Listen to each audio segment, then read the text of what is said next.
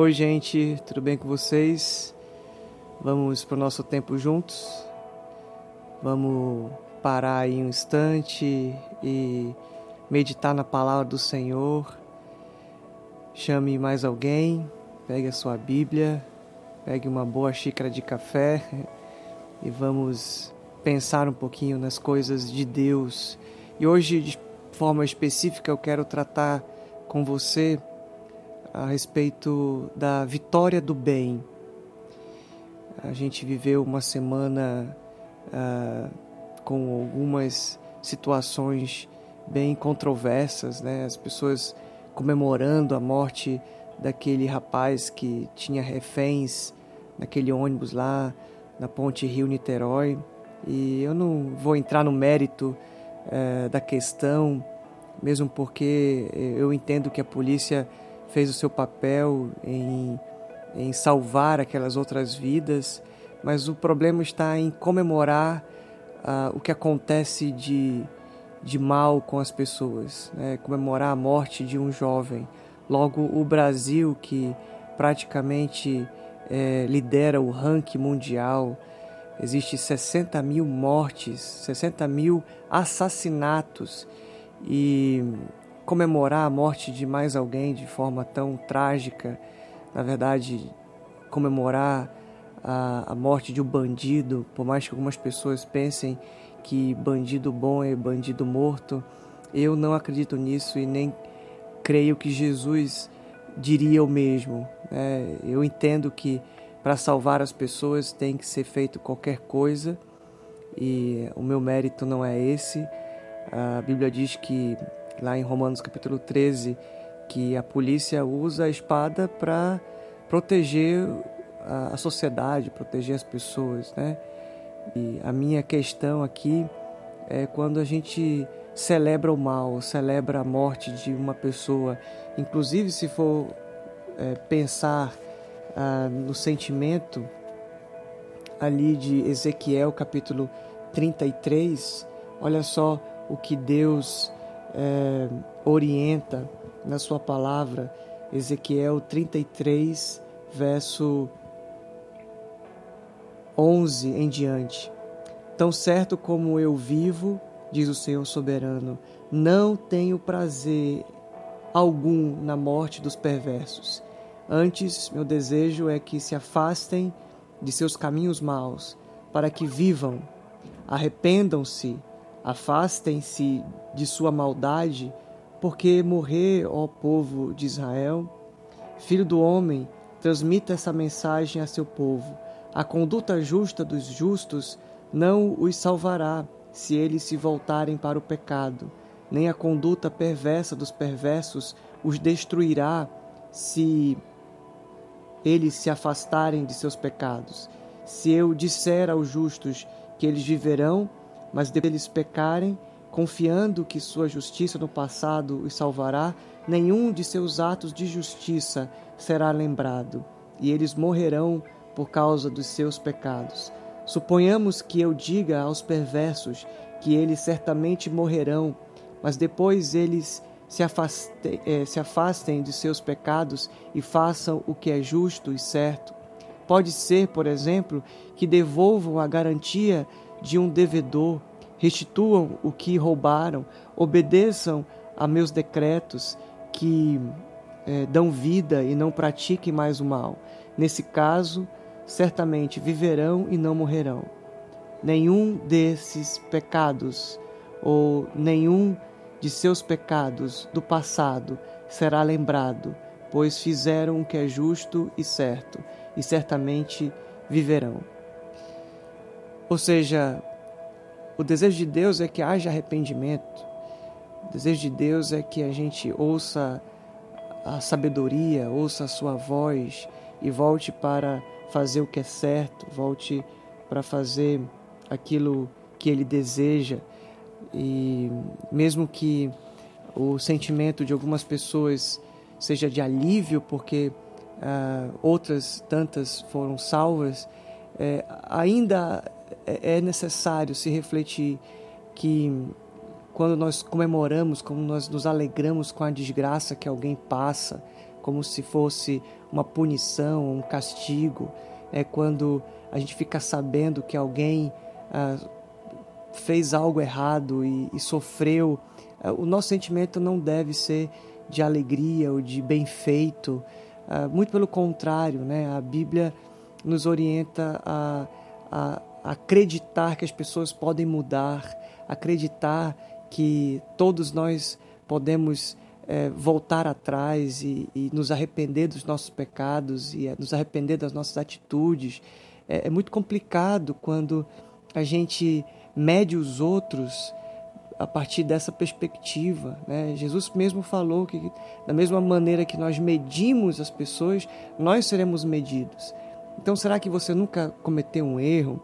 Será que você é tão é, perfeito assim que, que não consegue entender? E aqui não é uma palavra para se justificar o erro das pessoas, mas que é, cada um aqui sabe o quanto que a, a, a hora que você comete um erro, é, às vezes não é a sua intenção, às vezes você é fruto de uma constituição familiar, às vezes você estava tão perturbado, você é, tomou uma decisão precipitada e, e, e, logo na frente se arrependeu. Então isso acontece com todos.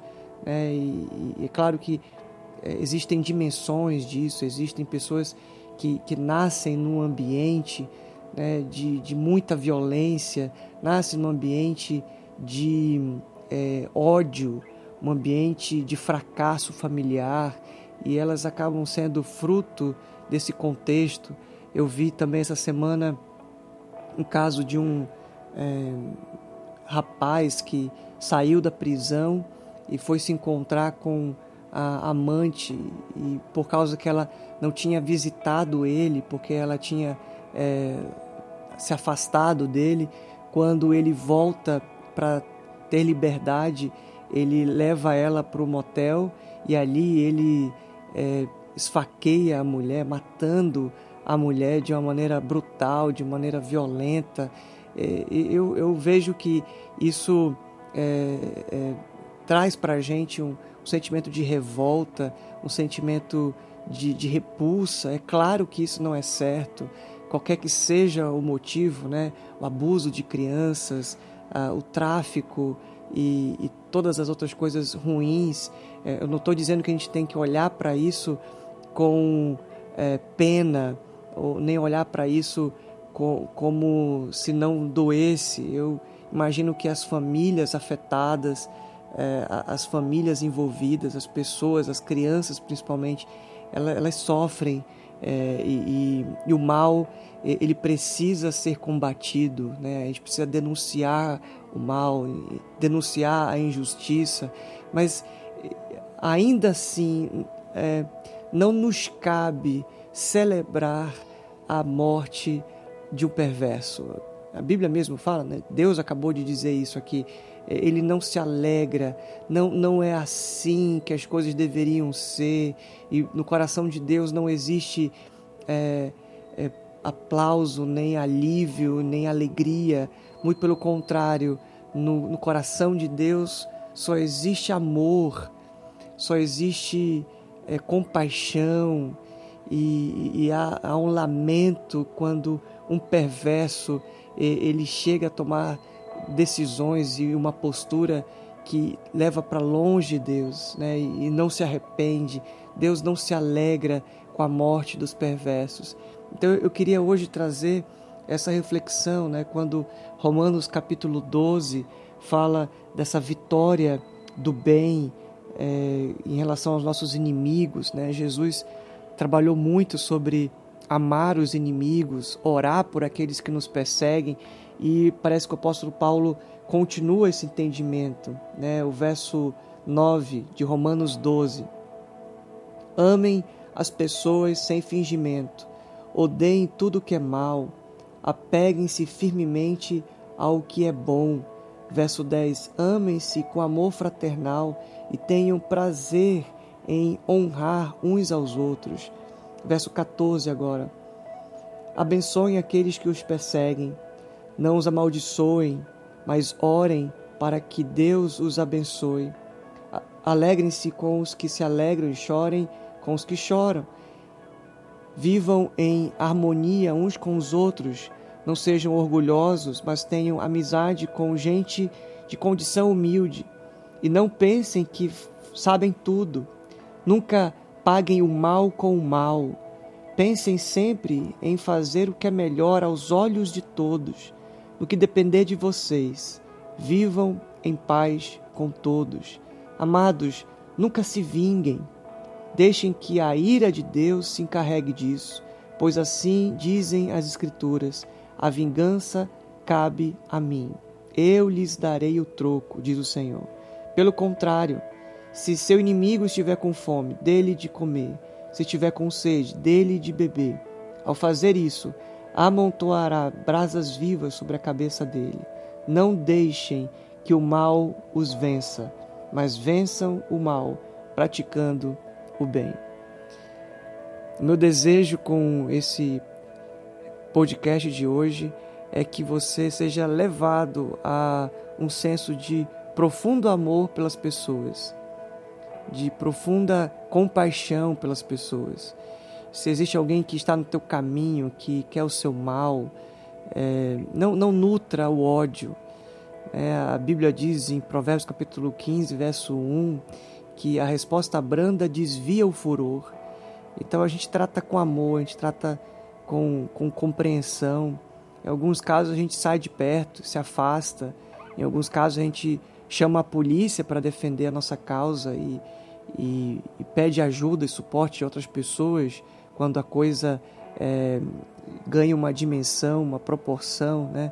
No caso de mulheres que apanham dos seus maridos, tem que acionar a polícia, tem que denunciar, tem que tomar-se a providência, mas não é com é, gosto de vingança. É, é, esse é o X da questão. Quando você é, nutre um ódio por alguém e deixa que aquilo ali crie raiz de amargura em você, isso só faz mal para você. Né? Eu, eu vejo de vez em quando alguém nutrindo ódio por bandido, assim, dizendo que bandido bom é bandido morto e dizendo coisas horríveis sobre é, ex-governantes e ex-presidentes, falando ah, de uma maneira pejorativa, com, como se nutrisse um ódio por essas pessoas. Meu irmão, minha irmã, você precisa entender o espírito do Evangelho. Por mais que a gente precise denunciar o pecado, denunciar o que é injusto, denunciar o erro, é, a gente não pode se agradar nem ter gosto de vingança. Não é nosso papel fazer isso. Lembre-se, Deus está dizendo isso aqui em Romanos 12, né? É, do Senhor pertence a vingança. É Ele que vai resolver. Cada um vai dar conta de si. Não é você que, que faz isso, né? Você tem mecanismos legítimos para que isso seja resolvido. Você denuncia, você protesta, você pede ajuda, mas não tenha alegria com a derrota ou com a morte de um perverso ou de um ímpio. Não, não diga graças a Deus que esse traste morreu, que esse animal morreu, é, tinha que tinha que estar no inferno mesmo. E, e, essa linguagem, esse senso que às, ve às vezes a gente herda esse discurso que a gente herda de outras pessoas, de outros ambientes, não combina com o espírito do Evangelho. O espírito do Evangelho é de amor e graça. O espírito do Evangelho tem a ver com o que Jesus vivia. Então, se renda à palavra de Deus, se renda a Jesus e, mesmo que seja na contramão da cultura dominante, mesmo que seja na contramão da cultura que você foi formatado, mesmo que seja na contramão da, daquilo que você ouviu a vida inteira.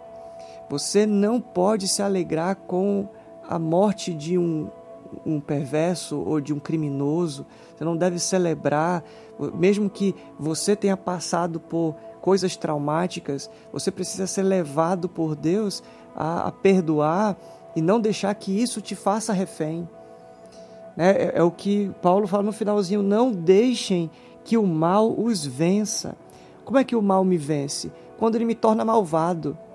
Por isso que Jesus ora na oração do Pai Nosso, né, lá em Mateus capítulo 5, Pai, livra-nos do mal, porque o mal ele passa por nós e ele tem uma forte possibilidade de nos tornar malvados. Então, Pai, livra-nos do mal. A minha oração, meu desejo é que você seja conduzido à vitória do bem. A gente não vence o mal com o mal, a gente vence o mal com o bem. Celebra as alegrias com quem se alegra e chora com os que choram. Deus abençoe a sua vida. A gente se vê e se fala, se ouve, se encontra por aí. Tamo junto. Valeu. Tchau.